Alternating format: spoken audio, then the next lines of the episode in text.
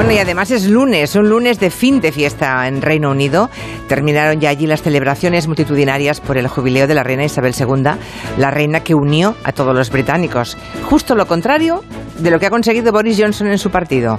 En una hora, a las 4 de la tarde, se va a reunir con todos los parlamentarios Tories en un intento último de que no le voten, voten con B, de Downing Street.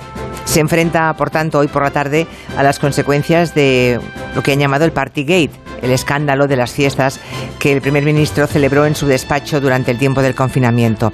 A partir de las 7, justo cuando acabemos el programa, el Parlamento británico decidirá si Boris Johnson debe seguir o no en su cargo. Y la clave no la tiene la oposición, que obviamente votará en contra de Boris Johnson.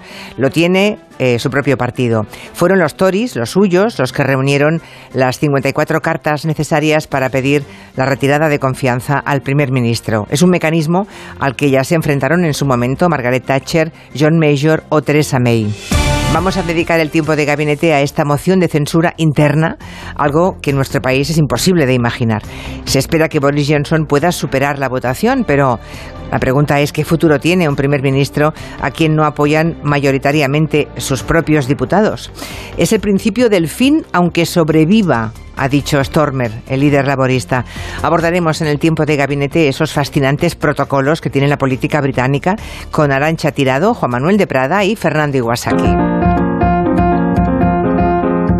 Hoy vamos a hablar de jamón.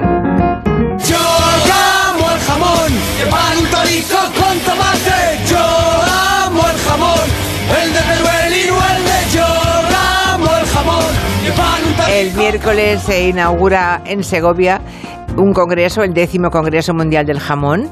Los mejores expertos de todo el mundo se dan cita allí esta semana, pero hemos interceptado a dos para que vengan aquí a hablarnos de esta joya gastronómica en el tiempo de los gremios, lo que hacemos todos los lunes, conocer, dar micrófono a personas que habitualmente no son invitadas en la radio. Hoy vamos a hablar de maestros jamoneros y de cortadores de jamón. Hay quien corta jamón y quien lo destroza, ¿no? ¿Y ustedes? ¿Ustedes distinguen los matices del buen jamón, las calidades, la procedencia?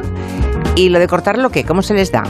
Si nos quiere contar ya en un audio de WhatsApp, luego cuando llegue el momento de los gremios lo compartimos en voz alta. 638-442-081. En septiembre se van a cumplir 500 años, 500, de la culminación de la primera vuelta al mundo.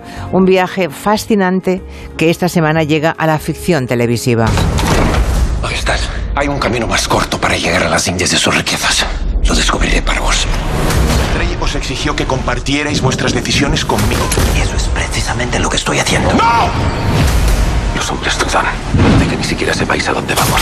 Os acusan por traición. Tendremos en Gelo los dos hombres que dan vida en la ficción, a Fernando de Magallanes y a Juan Sebastián Elcano. ¿Quiénes son ellos? Pues nada menos que Rodrigo Santoro y Álvaro Morte, el mismísimo profesor de La Casa de Papel.